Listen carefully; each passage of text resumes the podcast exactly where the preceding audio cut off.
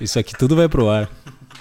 Pelo menos o, o áudio metalizado melhorou. Na verdade, a gente fez um metalizado para depois arrumar e trazer de volta. É para vocês olharem como é possível. É, é, importante ter um técnico de som. CW, muito obrigado. Valeu.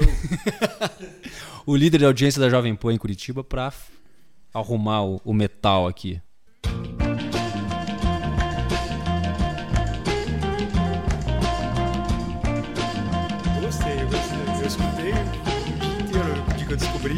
Tentei procurar música igual essa, não encontrei nenhuma, porque não tenho ideia o que, que faz, do que país que é. Nem sei se ele tá falando alguma coisa. Ao som de quem, Hugo, que a gente tá cara, começando esse programa? É o nome desse cara? G-U-R-B-E-T. Osdemir Erdogan. Se, se alguém souber de que país é,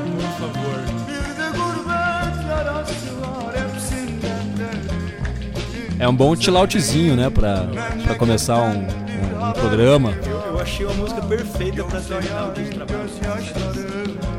Qual que é? Essa daí. Ah, essa? Então beleza, vai, vamos começar. É, começou o trabalho e vamos terminar o trabalho com ela.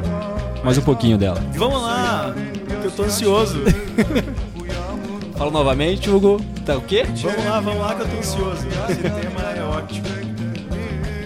Fechou, galera. Começou o terceiro episódio do primeiro Café Depois o Resto. Hoje o tema do podcast ele vai abranger muito o café durante o podcast inteiro. É, vamos falar bastante disso. É, vou falar então, vamos terminar aqui, falar o primeiro café, vou falar com o café que a gente está tomando, que é o Gertrudes da Ra. A gente fez na French Press. O Munir moendo a mão aqui agora há pouco, ele ficou com preguiça de afinar a moagem. Então ele fez uma moagem bem grossa e o café ele não extraiu tudo que tinha que extrair. Então a gente está tomando um café que poderia ser mais complexo. É uma lição de moral pro Munir. É. Preguiça não leva a nada. Mas, mas beleza, vamos avaliar o que a gente tem aqui. Então, segunda coisa que o Munir fez aqui, que ele me serviu café num copinho de isopor. Então, primeiro sabor, isopor. É, isopor. Né? Muda, realmente muda muito, a gente pode falar isso depois, mas muda muito o, o gosto do café. E né? tem tudo a ver com o episódio de hoje, que é sobre sabores. Tem tudo a ver. Sobe é... imediatamente, né? Tipo um queimado de, de plástico, de artificial. Um assim. gosto esquisito, né? É. Mas o café, ele, tem um cor... ele é muito encorpado, dá pra sentir, né? Muito encorpado, muito chocolate, muito... Eu não gosto de, de... Já a gente vai falar de análise sensorial, mas eu não gosto de falar disso, mas o café praticamente te abraça, né? É um café que ele não é super complexo, mas dá vontade de tomar a French Press inteira aqui sozinho. Fato. Mesmo no copo de isopor. E o que mais que vocês acharam de uma semana do podcast, da viagem transcendental do, da semana passada. uma agenda. Vou falar, pessoal, eu descobri algo chamado glândula pineal. E eu e é vou isso. contar mais. Não vou contar mais. Mas as meditações estão ficando cada vez mais assustadoras e mais fortes. E, e, as energias também. Eu estou é. querendo fazer um curso de xamã, mas minha esposa não quer deixar. Por que será? Mas vamos lá para o tema de hoje. Hoje o tema é muito amplo e confesso que eu quero. Hoje eu vou aprender muito mais do que, do que falar, então eu vou ficar muito mais quietinho e dando. fazendo perguntas para vocês, que é sobre sabor, sabores. Como identificar os sabores, o que, que os sabores nos trazem de memória, como a gente pode trabalhar, aperfeiçoar o paladar. E aí? Quem que vai começar? Eu vou, vou, falar, é, vou falar um pouco de, de sabor, porque eu talvez seja o cara que, que né, muito tempo atrás comia poucas coisas. Quando eu morava com meus pais, comia poucas coisas. Era muito fresco, né? A gente chama. Era muito fresco com comida. Mas era um pouco fresco com comida, não comia várias coisas e, e, acabei entrando nessa de trabalhar com café e comprar café e, e ter que fazer análise sensorial dos cafés. E, então mudei meu mindset, comecei a provar mais coisas. Né? Demorou um tempo, acho que foi um clique a hora que eu praticamente virei a chave e comecei a entender o sabor e como é que meu corpo se relacionava com o sabor. Mas a coisa que eu queria começar falando é que é possível. Eu talvez seja a pessoa que tinha um paladar muito infantil e hoje consigo sentir alguns nuances que nem imagino que existia nas comidas. Então é possível para todo mundo. É, o Munir, eu acho que acho que participou um pouco desse até desse crescimento. É. Né? A gente conhece conhece há muito tempo E até eu começar a dar os cursos, tudo, começar a falar disso, a gente sempre conversou sobre sabor e tentou aprender junto, né? Dando o curso de chás, e aí eu acho que explodiu bastante na sua cabeça nessa, nessa transição, assim, né? Tipo, acho que foi uma... Quando o Asm ficou mais na minúcia, mais nas nuances, assim, eu acho que eu percebi bastante, pelo menos, sobre falar, de falar sobre isso contigo, do que talvez você tivesse sentindo, na verdade. É, foi... Na verdade, eu achei mais fácil encontrar os sabores no chá do que no café.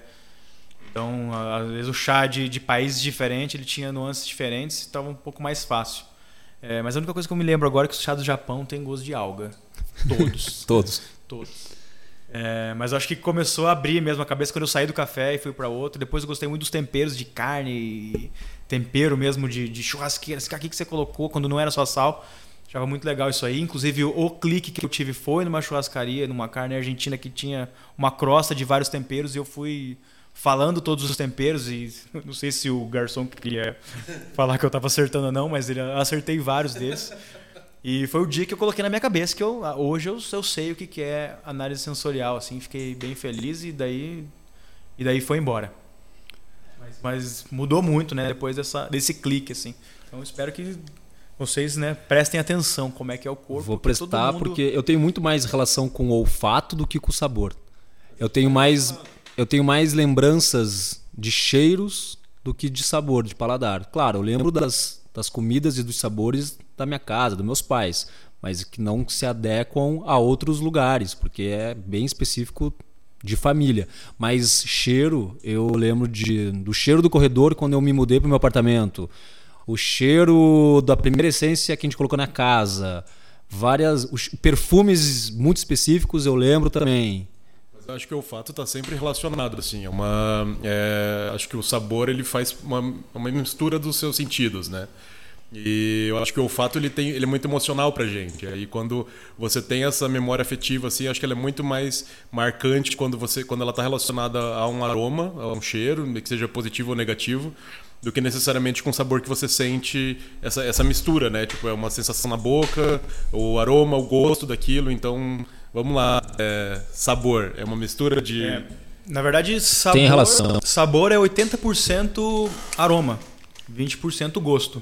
Então, inclusive nessa do gosto, nós vamos ter que falar aqui, é lógico, que é o mapa da língua que a gente aprende na primeira série, segunda série. Que eu não lembro mais. É, então eu até fui estudar esse mapa da língua, não vou, não vou lembrar o nome do cara, porque era muito difícil de falar um alemão, ou austríaco lá naquele lado. Mas ele desenhou um mapa da língua Quer dizer, saiu, né? Todo mundo começou a desenhar esse mapa da língua, onde ficava, onde fica o doce, o amargor no final da língua, o salgado, o umami depois, né? Que é o mais novo. E na verdade, acredito que foi o acredito que foi o a maneira que a mídia colocou essa essa essa informação, a maneira que a mídia colocou essa informação que acabou confundindo as pessoas. Eu acho que desenharam pela primeira vez e daí começaram a utilizar esse, esse mapa da língua. O que acontece é que já descobriram que, na verdade, a gente tem papilas gustativas na língua inteira que sentem todos os, os sabores, né? cientificamente, daqui a pouco a gente explica como é que funciona isso aí, mas que sentem todos esses, esses sabores. Então, aquele mapinha da língua, esqueçam. Aquilo lá, na verdade, aquilo lá não é verdade. Mas... E assim, a gente tem papilas gustativas diferentes na língua. Talvez algumas elas têm mais receptores de doce mas não quer dizer que elas não vão sentir o salgado. Então acho que é isso que acaba acontecendo. Ou talvez alguma reação do que você então você dá, se está muito doce, talvez uma reação na ponta da língua aconteça se você tem esse estímulo. Não sei disso, talvez, né, esteja falando besteira. Mas é que é uma parte bem científica aqui, né? A gente vai entrar já nessa não, não vou parar de falar. Ver, mas, mas então a papila gustativa ela sente é, é química, né? O que está ali, se tem uma se tem o sódio ali, o sal, ela vai sentir, esse receptor vai chegar até o cérebro, né? E, e vai falar que é salgado. É, e por aí vai, doce, a, a acidez e, e, e, a mesma coisa para o olfato. Só que o olfato ele é um pouco, na verdade, uma coisa muito legal de falar é que se você está sentindo o aroma é porque a partícula, o volátil, os voláteis estão no ar. Então se eu soltar um pum aqui, e você sentir, é porque o meu pum chegou até o seu nariz. Entendi. Até o seu nariz. É que nem o trovão, demora um pouco para chegar. É, isso. Então, se, se você está sentindo, é porque está acontecendo. E isso rapidamente chega ao cérebro. Eu, eu gosto de estudar isso. Ele chega em dois lugares do cérebro. Então ele vai para o córtex pré-frontal, se eu não me engano. E então ele já identifica o que, que é. Fala, pum. não, vamos pular essa. Opa. É, café. Então ele já vai identificar o que, que é. E ao mesmo tempo ele vai para o sistema límbico e ele vai para um negócio que vai atacar os seus sentimentos. Então que vai estar, tá, ah, eu lembro de quando eu tomava café com a minha avó. Sim. E que é a parte mais forte disso tudo, né? Que é a parte que a gente começa a colocar o café ou os aromas junto com a música, junto com as cores, junto com o ambiente. E daí é infinito isso, a gente não sabe o que as pessoas percebem né, quando tomam um café, se é igual o que a gente percebe. Tá, mas e a sensação de boca? A primeira coisa que você falou aqui foi quando a gente tomou o café que ele tinha corpo. E isso não influencia no sabor que a gente estava falando aqui? Eu acho que é que assim, quando a gente fala de corpo, que eu estava analisando o café sensorialmente, Sim, né? Então, corpo é uma das características que a gente que a gente analisa. Mas eu acho que corpo é tato, né? Eu, é, realmente você sente o tato, o tato na língua. Então, o corpo é uma coisa que é, que é um pouco separada disso. Aí o resto é acidez, doçura. Aí eles eu acho que é o tanto que eles conversam. Lembrando que, que é muito legal isso, no café a gente avalia a qualidade da acidez e a doçura. Então nunca a quantidade, né? Então ele pode ter um café super ácido, se fosse para dar uma pontuação, ia dar uma pontuação altíssima de acidez, mas a gente tem que aprender a avaliar a qualidade. E a qualidade, o jeito mais fácil, né, o primeiro passo, é avaliar a qualidade como de uma acidez, por exemplo, do começo até o final. Se depois que o café esfriou ou depois que o café ainda está, já você já engoliu ele, se você ainda sente essa qualidade da acidez, não tem nada de astringente na tua boca, você não está querendo tomar água ou tirar esse gosto. Então a qualidade a gente avalia desse jeito assim. Eu acho que é o primeiro passo dessa dessa acidez. Assim. E para quem está começando nesse universo de buscar o sensorial do café, o que, que é mais fácil de começar a identificar? Seria a acidez, seria a doçura, seria o corpo. O... Para mim, eu tenho muita dificuldade para o cheiro eu consigo identificar melhor, mas o sabor, análise sensorial quando fala que esse, esse, café tem gosto, tem um sabor de caramelo com frutas vermelhas, eu tenho uma dificuldade para isso. Como que eu começo a trabalhar isso? Por onde eu qual é a minha primeira etapa? Acho que é sempre referência, assim. Acho que você tem uma biblioteca na sua mente, você tem que ter comido frutas vermelhas e não só morango ou só amora ou só alguma coisa. Saber o que é diferenciar frutas vermelhas e colocar isso, tá? Isso é sabor de tal coisa, isso é sabor de caramelo, isso é sabor de caramelo quase queimado, é sabor de caramelo queimado.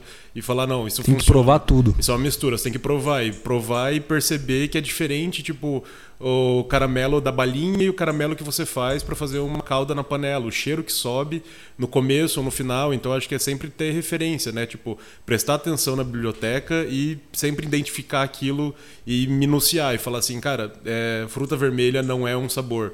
É uma combinação de muitas frutas que chega num, num, num aroma, num outro. Num, num outro é, é uma maneira mais fácil de você identificar mas é, acho que perde-se muito na literatura que fala berries e a gente não tem muitas berries a aqui referência. no Brasil, assim, sabe? Então entender o que, que é morango, o que, que é outra coisa e tipo frutas amarelas, frutas com caroço, então isso são vários nomes que você vai dando mas é uma família e dá para você ir percebendo e você pode chegar muito mais fundo e falar assim, cara, não, esse sabor de pitanga que está no sensorial desse café mas e aí, quantas pitangas você já comeu na vida? Você sabe que, que é uma pitanga? Já viu, já sentiu, já viu ela madura, ela verde, já comeu ela das duas formas, sabe? Então isso é uma coisa muito.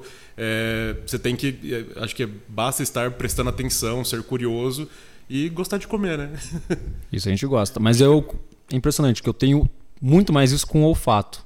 A minha biblioteca é muito mais rica com o olfato que com os sabores. Eu acho que geral, eu acho que geral. É. é bom, eu acho que além de comer mais coisas, é prestar atenção, né? Não só comer, mas prestar, prestar atenção no que você está comendo. É, pô, beleza, aonde da minha língua está estimulando? Então, se eu estou comendo uma fruta muito ácida, o que, que eu estou sentindo nessa fruta muito ácida? E tentar fazer com que aquele momento, se for uma fruta diferente, ou se for alguma coisa que você quer guardar, que a gente quer guardar na nossa biblioteca sensorial, então aquilo tem que se tornar um, um sentimento ou alguma coisa muito forte, né, para a gente conseguir, conseguir armazenar isso aí lá. Mas quando você falou do primeiro passo, acho que o primeiro passo, pelo menos no café, pra, na avaliação, é distinguir o que, que é acidez e o que, que é amargor. Amargor.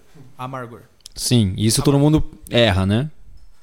É uma mais fácil. Então, quando eu vou, é, a gente chega a pessoa fala, ah, mas eu tô sentindo muito amargor. Eu falo, cara, mas o nosso café ele tá bem torrado, ele não tem amargor.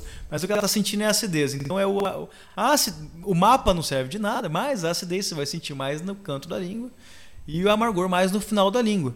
O que acontece é que o amargor é um negócio que a gente geralmente não quer deixar na boca, né? O amargor uh, talvez seja um sistema de segurança né, do, do, do ser humano ali um sistema de segurança do ser humano para deixar ela passar aí, né? identificar. né? Peraí, Pode pessoal. passar, claro. Aqui é ao vivo, sem cortes e escritório rodando, galera trabalhando e a gente gravando podcast.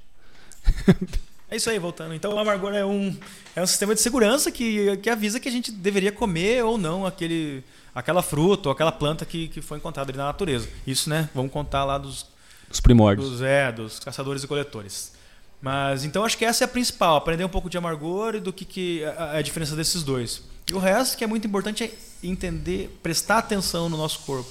Então tá comendo, tá bebendo, pô, não precisa ser toda hora, você não vai no, no dogão da esquina e vai, né, vou prestar atenção na análise sensorial aqui. Não vai ser o chatão do, da análise. Pois é, mas, mas no que você pode, se você pagou um pouco mais caro numa comida, então dê um pouco de, de prazer, né?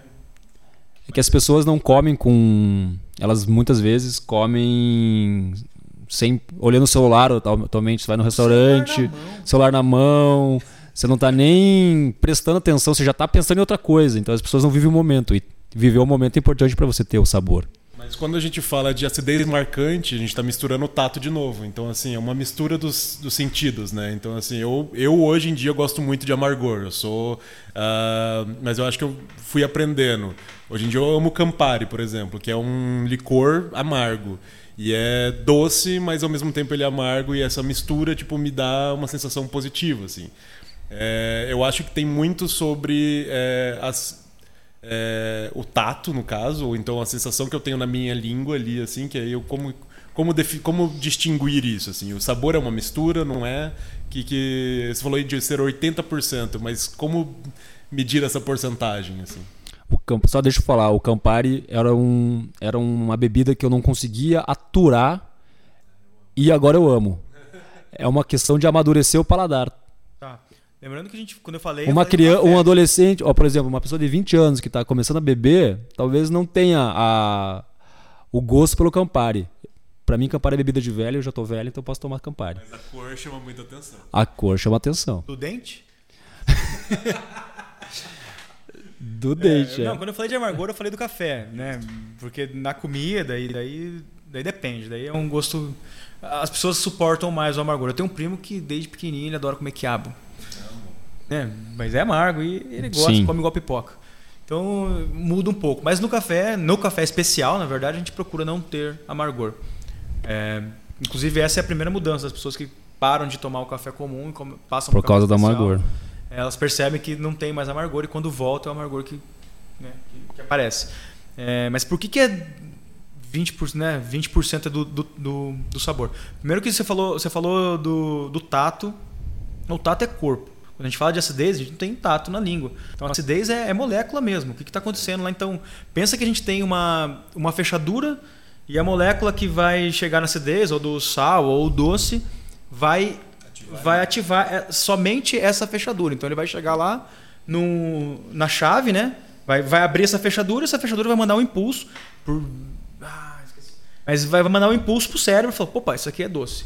Então o que, que acontece? Eu acho que acontece quando a gente tem alguma coisa que é um café extraordinário. Então ele tem mais moléculas que vão ativar esse, esse doce. Essas moléculas combinadas, elas vão formar. Fazer uma sensação de. Sensação de boca e vão formar o, o sabor. Então a gente está falando só de gosto. Então o gosto, beleza. Acidez, uma molécula que vai mandar uma, uma, um impulso elétrico para o cérebro. E daí chegar no cérebro, o que ele vai falar? Opa, ele vai mandar um pro córtex, que eu falei, ele falou, opa, isso aqui é café, e pro outro lado, que ele, né, o límbico que vai falar que é café, lembrar tudo que você gosta. Eu queria chegar no, no status quo disso tudo. Que, que é a parte mais legal, que é um, que é um site chamado Food Pairing, que os caras eles estudaram quais as moléculas que combinadas de diferentes comidas e bebidas é, conseguem harmonizar. Então você acaba, o site é pago, você paga, você paga para ser membro, como chefe, como indústria, para entender o que, que esse algoritmo deles, esse estudo deles científico é, tem de combinação. Então, se você entrar no site, você coloca lá pepino e vai aparecer como se fosse um mapa, um, Sério, mind mano? map assim de tudo que combina com pepino. E como é que eles fizeram? O que, que esse algoritmo fez que é muito interessante? Ele analisou as moléculas, de, como 80% é, é aroma, então as moléculas que lembram é, pepino, que vão, as mesmas moléculas que tem em diferentes, em diferentes bebidas ou alimentos que vão acabar se combinando. Isso aí, para mim, é o status quo disso tudo. Caramba, você cientificamente fazer descobrir que goiaba é, harmoniza com queijo. Mas é muito louco que você tem ingredientes que você pode harmonizar de certa forma por contraste, por semelhança, por uh, tem criar diferentes sabores com dois ou mais ingredientes e isso faz um, uma explosão na sua cabeça. Assim, acho muito louco quando você tem a sensação de comer alguma coisa que combina com outra e falar, pá, nossa, eu tô sentindo uma outra coisa aqui, assim, sabe? Isso para mim explode a cabeça, assim, gosto muito. A culinária molecular faz a cabeça pirar, né? Porque daí você, ele pode fazer uma caipirinha com forma de gelatina e ser um doce, um salgado. Então mexe também no teu, você tá esperando um sabor e vem outro. Ah, tem um pouco de preguiça às vezes. Não, eu também, mas- Sai alguma coisa meio brega, assim, sabe? Isso sim. é, tem gente que faz isso muito bem. Eu nunca fui em restaurante molecular. Nossa, tem uns que eu falo, putz, não, eu só queria. tipo, é, eu acho a experiência divertida e legal. Mas é uma vez da vida também, né? Geralmente tentam fazer. ah, é, é difícil de. É fácil de errar, na verdade, assim, né? Então, às vezes, você pegar dois ingredientes simples, que seria o pepino e alguma, sei lá, melancia, que pra mim é um pepino inchado. E fala, cara, essas duas coisas parecem assim, sabe? Tipo, já, já, já teve essa sensação de que melancia é prima do pepino? Agora sim. Você falando. Agora sim. Eu tenho um alimento que tem gosto de mosquito. Ah. Coentro. Odeio coentro. E pra mim tem gosto de coentro. mosquito. Nossa, amo. Nunca comeu? Então imagina assim, você tá voltando no Pantanal, na- numa caçamba, numa D20, com velocidade de noite, depois numa pescaria, você vai uma hora, você vai estar com a boca aberta. E fechou a boca, vem um mosquito. É gosto de coentro. Nossa, eu Tô aprendendo a melhorar, tô, aprendi- Eu tô aprendendo coentro, a melhorar mais isso. melhor, Putz, eu assim. não gosto. Mas eu já ouvi falar Mas que tô melhorando, tô melhorando. caso do coentro é genético, que tem, algumas pessoas não sentem como outras, assim, sabe? Tipo, Sério? realmente. é, aí eu vou faltar informação aqui, mas eu acho que tem pessoas que não sentem ah, alguns sabores, né? Tipo, isso. E o coentro é um exemplo específico disso, que, tipo, parece realmente algo que você não deveria estar comendo porque é veneno ou algo assim, tipo, bem instinto animal mesmo, de que, sei lá, se a fruta tá doce porque ela tá madura, então ela cheira mais e você vai atrás disso. E o coentro entra na parte do tipo assim, cara, não come isso porque isso vai te fazer mal, assim. Legal, eu não sei, você falando da, da harmonização e tal, veio um negócio na minha cabeça. Depois que você começa a prestar atenção no teu corpo, na análise sensorial, eu acho que você começa a gostar de, pelo menos eu, comecei a gostar de coisas equilibradas. Então você, quando você fala, ah, beleza, eu misturo lá o, o Campari amargo com a outra bebida que é doce, com a outra coisa, mas no final o equilíbrio é que faz você, nossa, isso aqui é um super alimento, isso aqui tá maravilhoso, ou isso aqui tá muito bom. Eu acho que é o equilíbrio. Então você gosta de tudo quando você percebe que sente os sabores, você vai atrás do equilíbrio. É o que eu busco nas torres do café, toda vez que eu torro também vou atrás disso, mas é das coisas que eu fico mais feliz. É, quando né, tá equilibrado do começo até o final. Mas você falou de harmonização, e, e a coisa que eu gosto muito é cara, a harmonização é quando você pega dois ingredientes, mistura e vira um terceiro. É, isso Cara, é muito louco. A hora que você sente isso é sensacional. Né? Eu amo. A hora que você sente, nossa, conseguiu, pam, é sensacional. Conta aí uma experiência tua de harmonização que eu tenho uma muito boa. É. Pode É, contar. Eita, pera aí, rapidinho. Vou agora, na pressão assim, eu nunca, nunca sei, mas uma vez eu. é, Fiquei impressionado. Não, vou, eu vou contar uma daí. Vai lá, vai lá, vai lá, talvez eu Mas lembre. eu não sei se é com todos, mas eu. Uma vez eu tomei um vinho branco com chocolate branco. Vinho branco, chocolate Cara, branco. não, não foi da Aninha, não. Foi com o Wagner. Wagner da, da Alta Gama. Alta Gama é, faz, faz curso de, de vinho e tal, de harmonização. E, cara, eu nunca tinha sentido, acho que, uma harmonização. Mas depois que eu senti essa, essa foi a primeira que eu falei: não, toma um gole desse vinho, come esse chocolate branco. E daí mudou o gosto na minha boca. Era outra coisa, não sei nem explicar o que, que era, mas não tinha o gosto do vinho nem do chocolate branco. Então foi a primeira vez que né, eu senti o que, que é criar essa terceira, esse terceiro esse terceiro sabor. E daí, daí ah, depois que você conhece a Aninha, muda muito, né? É, uma vez eu tomei uma cerveja de café, a Hop Arábica, sabe? Que é tipo uma cerveja leve com café. E aí é, comi com queijo e doce de leite.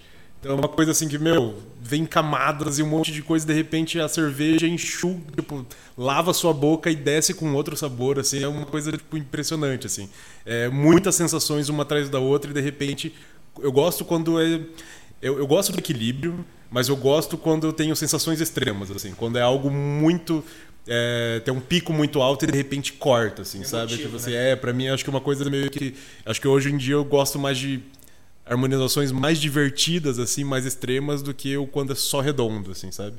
Eu entendo quando, beleza, isso tá equilibrado, tá gostoso, busco sabores assim, mas às vezes eu falo assim, cara, mas essa acidez tá brilhante, assim, sabe? Tipo, eu gosto muito dessas misturas de sensorial, extrasensorial das coisas, assim, acho bem sinestésico. Assim, é, você falou e até me dizendo agora nos minutos anteriores, mas eu lembrei das sours, né, das cervejas sours, e eu gosto. Sim, eu gosto muito. E elas são desequilibradas. Né? Desequilibradas. Desequilibradas.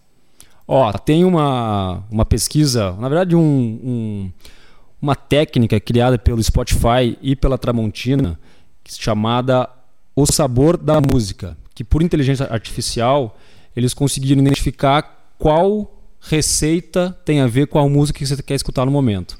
E foi o seguinte que eles fizeram, ó, é, com o Dr. Marcelo Costa, chefe do Departamento de Neurociência da USP, com o João Rocha, da Universidade do Kentucky, e Renato Carione, que é o treinador da equipe brasileira do Bocuse d'Or, que acredito que seja um restaurante.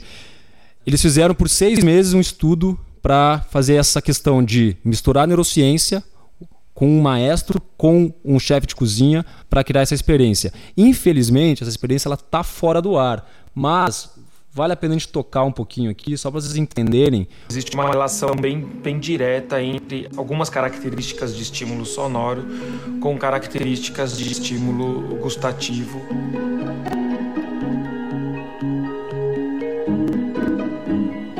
Não é, eu não, eu não tô criando um livro de receitas estou criando dados para que as receitas sejam criadas. Se você, por exemplo, considerar uma escola de samba com seus diversos instrumentos, aquela coisa bem densa em termos de material sonoro, você pode relacionar isso a uma comida densa.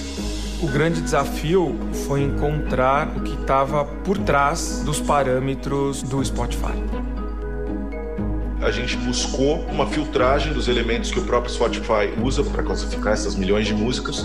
Quais eram as características de informações que seriam mais importantes para buscar uma relação entre estímulos auditivos e comida? E eles conseguiram esmiuçar de um jeito que fizesse sentido para eu conseguir encaixar os parâmetros de comida com os que eles tinham já catalogado do Spotify. Por exemplo, a, a positividade a gente, a gente entendeu que aquilo ali vai dar o parâmetro de amargor ou acidez. Se uma música ela é nada positiva, o sabor dela é amargo. A duração virou a quantidade de ingredientes. O parâmetro dançante acabou virando a temperatura, energia virou densidade, textura, positividade, nível de amargor e acidez. E a nota musical a gente acabou enxergando como harmonização. Bom, é isso aí. Chegando numa coisa que, por exemplo, vamos ver aqui. É John Lennon. Vamos ver, tem uma música aqui que tem uma, uma característica. Vamos ver se eu acho aqui. Ai, ai, ao vivo é foda. Ó, Larry B dos Beatles, por exemplo, a, a, sugestão é um filé de avestruz frito com queijo brie, arroz branco e alicô. Agora, o problema é o seguinte, quem vai falar que não é? Né? Como, exato, como... exato. Eu acho que também começa assim, eu entendo que eles usaram um padrão ali. Quem tal, vai questionar? E traduziram o algoritmo ali do Spotify para tentar fazer isso se transformar. Mas e quando você fala que alguma coisa é positiva ou não, e ritmos, e eu acho que entra numa coisa muito é, interessante o estudo. é de marketing, um né? Mais, mas eu fico um pouco preocupado quando você começa a trazer o que é uma comida positiva ou. É, não sei, eu fico meio meu, meu assim, eu acho que fica arquetípico demais, assim, sabe? Não... Ó, vamos, vamos falar aqui uma outra coisa, então, ó, Paula Fernandes e Luan Santana na música juntos, olha o que que, o que, que é sugerido. Caçarola Tramontina Rasa. Ah, não, isso é o que que é a panela sugerida, né? É a panela, esse daí é o Eds. Os ingredientes: duas xícaras. Ó, é risoto quatro queijos pra música do, da Paula Fernandes com o Lan Santana, juntos. E Shallow Now. Ah, não, cara, não. Ai, ai, cara. Tem, nossa, dá pra devagar muito sobre isso. Né? Primeiro que é um pouco cultural, né? Ele falou, mas talvez se alguém lá na, na Turquia escutar isso, fala, cara, nada a ver. Nada o a que você ver. Tá música aí não traz isso pra mim. Então é um pouco brasileiro isso aí. Talvez, né? De- desse modo que ele falou. Mas, mas pra mim faz todo sentido. Cara, se, é, se você nasceu aqui, você tem isso aí na cultura, você vai sentir. Não é, é muito generalista, não é? Todo mundo vai ser desse jeito. Mas a maioria das pessoas talvez sim. Samba, tomar uma cerveja. Total. E Brahma, né? Não me venha com cerveja artesanal. Mas me lembrou. Lembra do Larica Total? Amo. Larica Total era Brasil. maravilhoso. Mas tinha um episódio que ele fazia um escondidinho de abóbora. E aí ele falava que a abóbora é a comida mais antidepressiva do mundo. Por quê? Porque era laranja. E aí ele falava: tá tristinho? Corta uma abóbora. e eu usei esse lema por muito tempo, assim. eu Tá tristinho, como hashtag Mas tá é- tristinho como abóbora. Mas é... É, o, é o ápice da sinestesia, isso, eu acho. E vocês têm algum alimento, algum sabor que vocês adoram? Que, ah, putz, não, esse sabor aqui, ou até o alimento é mais fácil, né? Um preferido. Vai mudando, você empurrando esse microfone pra mim aí. Batata frita, né? Pô? Não, acho que vai mudando com o tempo. Vai, né? Ah, o café. É, com o drink eu tive muito isso. Com o drink eu passei pela caipirinha, tal, tal, tal, porque na época que a gente era moleque não tinha a quantidade de, de bares legais de drink. E agora eu tô no Campari, eu sou viciado em Campari, Negroni, tô nessa, nesse sabor, eu busco esse sabor, Sério, o amargor. o amargor. É. Você acha que isso aí não é moda, não? Mas é que ninguém me ensinou essa moda. Moda é gin tônica. Não, mas você gosta mesmo? Eu gosto de Negroni e ninguém me ensinou. Eu fui aprendendo, tomando com meu sogro, que ele gosta, e fui adaptando, mas você não vê a moda do Negroni na cidade. Moda do, gin tônica, sim. Ah, acho que o Negroni tá também, mas é que o Negroni tá aí há 100 anos, dá pra falar que é moda. Mas realmente, eu acho que tem um movimento que você vê acontecer e de repente tá servindo nos bares e todo mundo tá tomando e tá promovendo. Mas assim, eu sempre gostei de amargor. Não, eu acho que eu sempre gost... achava o Campari interessante. Mas o amargor foi um paladar que eu desenvolvi, tipo, e hoje eu gosto de ficar desafiando ele. E aí acho que isso me diverte, isso eu acho É interessante. o amadurecimento do paladar. Mas eu não, não, não consigo chamar de maduro porque parece que quem não gostar de amargor não vai. não, não tem maturidade. Não, tem paladar infantil. Pra mim, o Campari não é pra quem tem paladar infantil que busca o, sabo- o açúcar. Paladar infantil não é quem busca algo doce. Mas é que tem doces interessantes, assim, tipo o doce, o dulçor no café. Não, eu adoro doce, mas que quem gosta muito de doce, naturalmente fala, ah, tem um paladar um pouco mais infantil. Pelo menos é isso que eu escutei e vejo a galera falando. É. Quem gosta de colocar muito açúcar nas acho que mais coisas. simples, assim, tipo, né? Uma coisa meio leite condensado. assim. Mas você falou assim, você fez a pergunta. Repete a pergunta. Mas se, alimento. se Qual alimento Mas- você tem um Mas pensa só, eu destaca tava no seu paladar? Tava tentando lembrar aqui algum pra falar assim, né? E não parecer muito comum. Mas veja só, se você for falar, não é o alimento. Você não vai. Dificilmente você vai responder por causa do sabor. Você vai responder por causa do teu sistema límbico, por causa do, do, do teu sentimento. Cara, que alimento você mais gosta? Cara, o arroz, feijão e da minha mãe. Sim.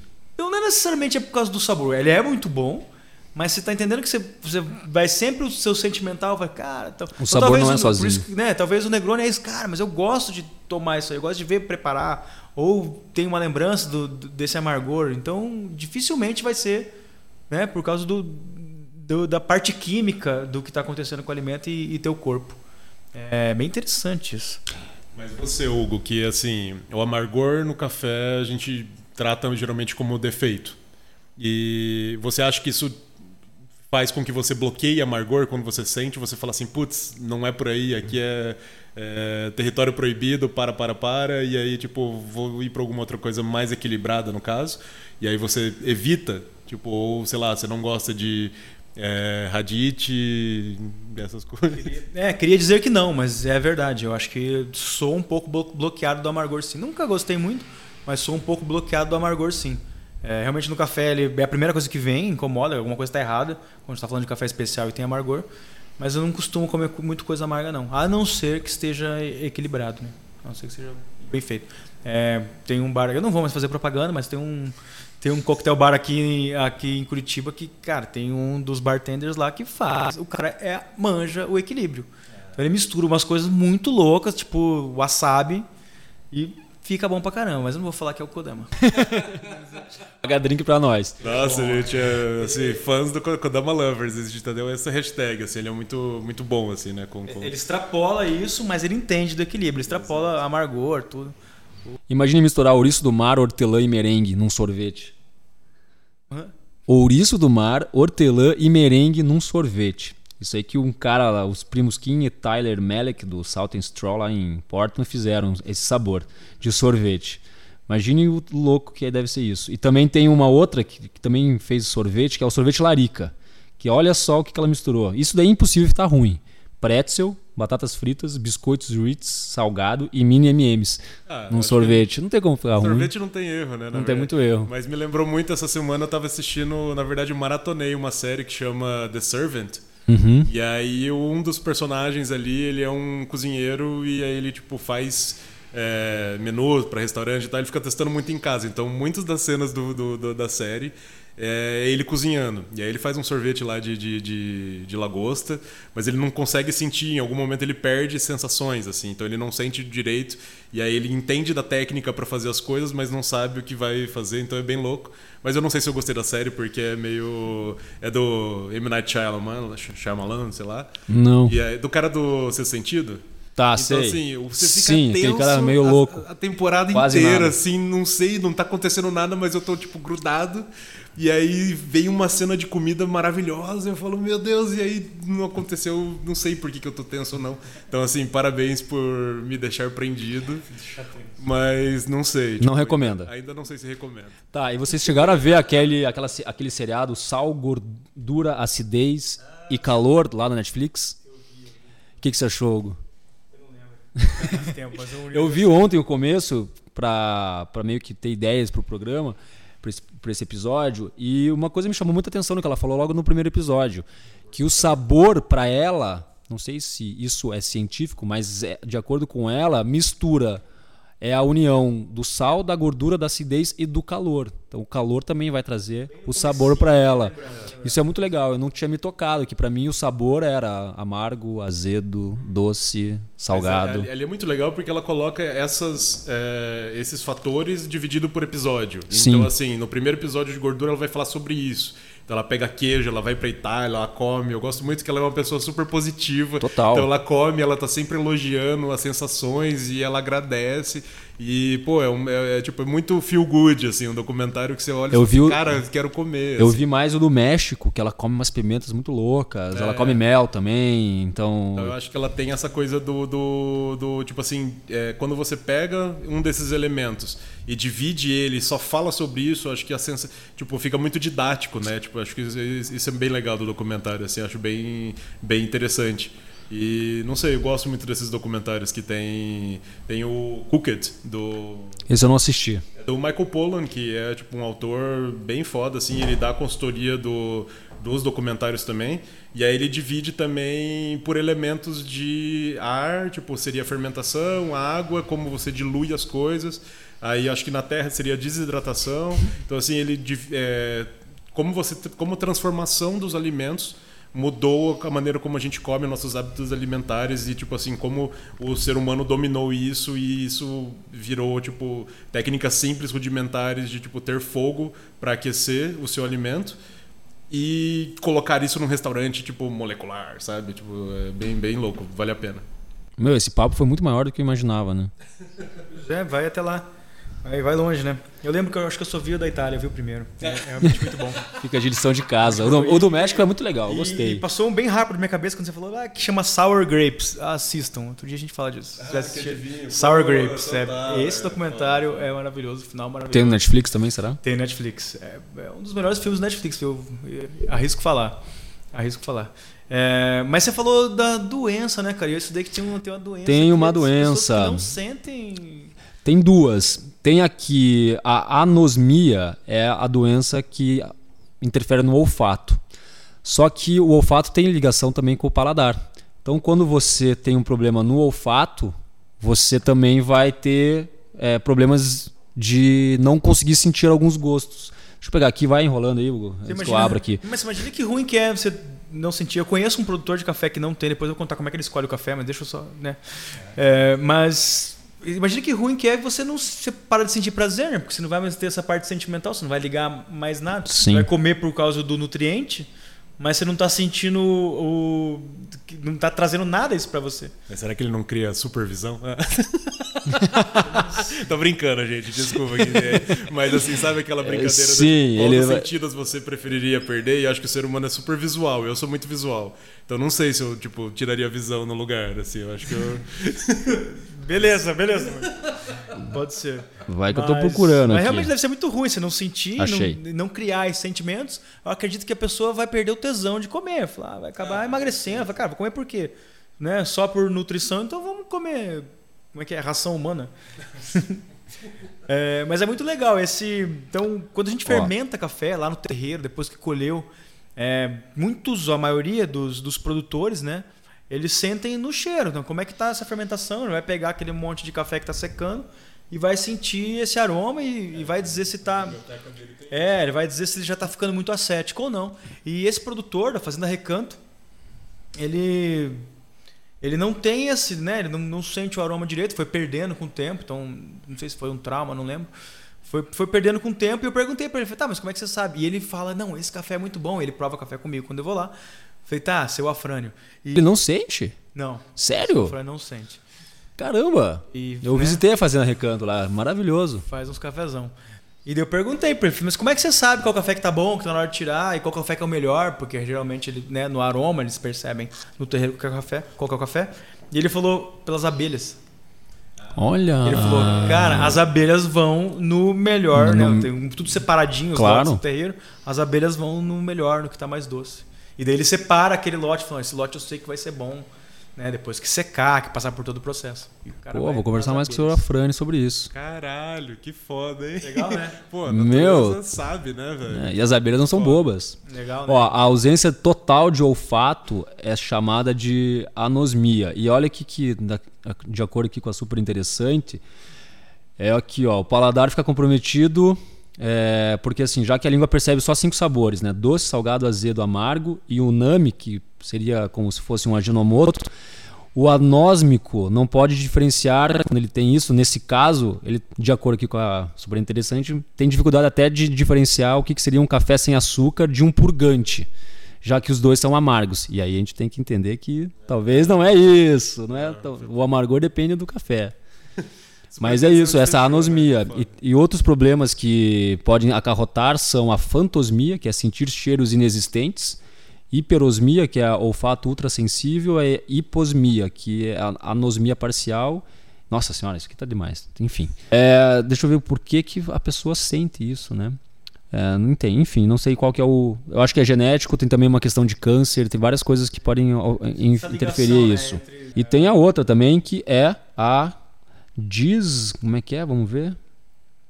A disgen, dis, disgeusia, que daí é a dificuldade de, di- de distorção e diminuição do paladar. Então a pessoa tem problemas que vão desde o paladar distorcido a uma completa perda total do paladar. Isso deve ser muito foda, você não conseguir sentir nenhum gosto. A gente, quando eu tava falando da, da fechadura e da chave, então cada molécula vai encaixar em uma fechadura, em uma só. Então, né, você vai sentir né, no- nos, nos seus neurônios. Então, na verdade, é chamado de olfatório. Ah, não sei ler isso aqui, cara. Olfactory epithelium. Eu anotei em inglês mesmo. Que chique. Não vou, não vou conseguir traduzir agora. Mas então a gente tem uma fechadura para cada. Uma, uma chave para cada fechadura. E o cachorro tem muito mais, são neurônios mesmo que a gente tem. E o cachorro tem muito mais do que, do que nós. Então ele desenvolve isso. Não sei como é que desenvolveu, mas desenvolveu isso muito mais que a gente. Não, muito, muito mais, porque o cachorro consegue sentir que está chegando a quatro quadras de casa. Se está quatro quadras de casa, o cachorro começa a ficar pular na porta. É muito louco isso. Pois é, né? Eu queria ter isso. Não, Na verdade, deve Eu não, ruim, né? tô de Deve boa. Ser ruim, né? Deve ser ruim, né, cara? Mas, para quem experimenta café, cheira café, seria uma baita de, uma, de um superpoder. É, diz que tem pessoas que são super tasters, pessoas que têm mais papilas gustativas na, na língua do que as pessoas normais. E talvez a gente até cruzou com alguns quando a gente fala, pô, mas isso aqui tá normal. E a pessoa come aquilo lá ou toma aquilo lá e. Não, mas tá horrível, tô sentindo. Pô, mas para você tá normal e às vezes ela tá realmente sentindo de, de uma maneira diferente. O super taster é, é, é, da pessoa ou é treinamento? Porque às vezes eu acho que a pessoa tem um treinamento desde criança Legal. e aí pode desenvolver disso, assim, sabe? São mais papilas gustativas, é, mais papilas gustativas na tua língua. É físico. É físico, ele tá lá diferente. Inclusive eles fazem um centímetro quadrado na tua língua, diz que tem um líquido, né, deve ser um reagente que você coloca, você consegue contar os quantos pontinhos, é coisa assim. Mas se- são algumas pessoas, diz que 20% das pessoas. Não lembro de onde tirei essa informação da minha cabeça, mas mas diz que algo- né, são bastante pessoas que têm mais isso. E tem uma coisa muito interessante que né, ninguém vai saber se é verdade ou não, mas as mulheres sentem mais que os homens. Isso vem Ah, é? porque lá, é, lá nos homo sapiens, primeiro os homo sapiens lá, então os homens saíam para caçar e as mulheres cuidavam da, da, da cria. E acaba que elas tinham que provar as frutas e né, as plantas, as frutas e as plantas para Tocou aqui antes do tempo. para saber. Tá acabando? Não, é que eu só que eu não queria tocar com tocar com patrocinadores que não pagam pra gente. Então elas tinham que sentir para ver se aquilo lá era veneno ou não. Então elas acabaram desenvolvendo antes, né? Esse, esse sistema aí de, de sabores, né? De gosto e, e aromas. Mas é tá isso acabando? aí. Quanto não tempo? sei. Será que de alguma maneira. Porque a gente tá falando aqui, pessoal, já é o terceiro episódio. A gente gosta de falar de sabor, a gente podia falar.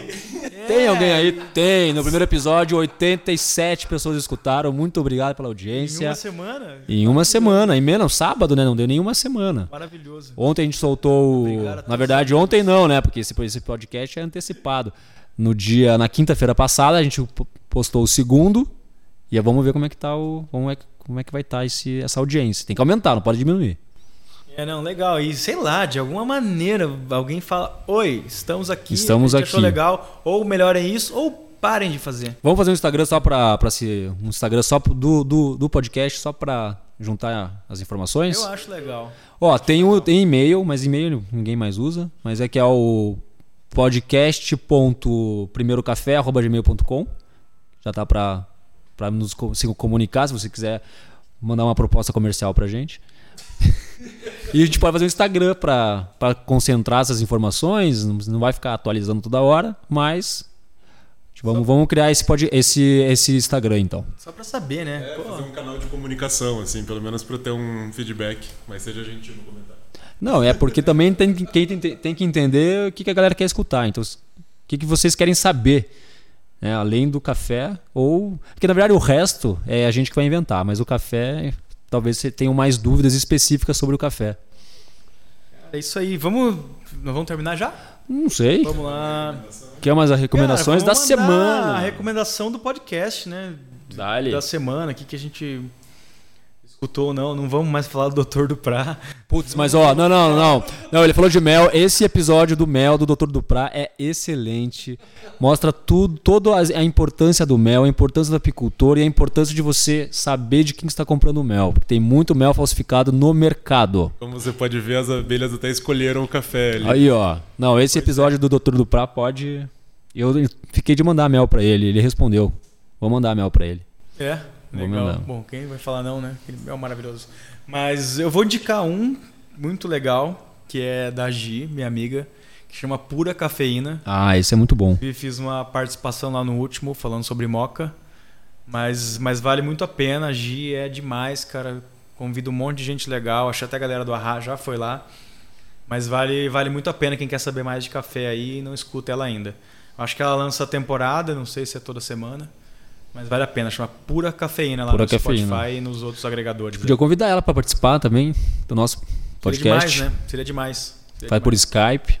Começar a fazer uma listinha aí de quem É, isso é importante. E aí, Munir, e você? Tá pesquisando? Ó, eu vou indicar o Officeless Talks, que é um podcast para quem quer trabalhar remotamente. Então, mostra as vantagens de trabalhar remoto, as dificuldades, como você aplica o trabalho remoto em empresas tradicionais. Então, eu indico esse Officeless Talks. Pra... Ah, eu não escutei nada muito interessante nos últimos dias aí, mas é porque eu acho que eu tô nessa maratona do Oscar e comecei a ver o The Servant e fiquei preso demais ali. Mas Você é desses falar... então, Munir? Super, nossa, me... entro muito nessas. Mas eu queria recomendar os livros do Michael Pollan. É um puta autor, assim, sobre... É questões de alimentação, então assim, acho que comece pelo dilema do onívoro, que acho que é um dos mais fodas assim, ele fala muito sobre como a alimentação mudou a humanidade, mas uh, em defesa do, do alimento também é muito foda e o Cooked, né, que tem até o documentário para quem não é tão é, tipo, é mais visual, é lindo assim, nossa, produção foda. E mais uma indicação, assista Hannibal, porque vai mexer muito com a sua cabeça, porque assim, dá muita vontade de comer aquilo. Sério? e assim, a série é muito. A, a, a, o visual da série é muito foda, muito tenso, mas assim, tipo, é. O Michael Mikkelsen lá tá muito foda no papel e acho que vale a pena, tipo, uh, pensar um pouco sobre o que, que a gente tá comendo e tal, assim, acho muito massa. Deu fome, né? E a gente tá escutando Os Demir Olegan. Cara, o que, que é isso? Agora é, pois é, mudou a música. Ó, é, tá um chill outzinho. Ó. Essa música é ótima. Eu não sei que instrumento que é esse, não sei que língua que é, mas olha isso. Tá muito Julio Iglesias agora. Cara, eu adoro minha descoberta da semana. Obrigado, Spotify. Tá muito Ó, Osdemir Erdogan Gurbet. Vou colocar na descrição do podcast pra quem quer escutar esse, essa sonzeira que o Hugo nos compartilhou. E é isso, pessoal. Vamos ficando por aqui? Então é isso, galera. Semana que vem tem mais um primeiro café depois do resto. Mandem sugestões. Na descrição do programa tem o vídeo lá do Spotify, tem essa música e tem os nossos Instagrams também, beleza? É nóis. Até semana que vem.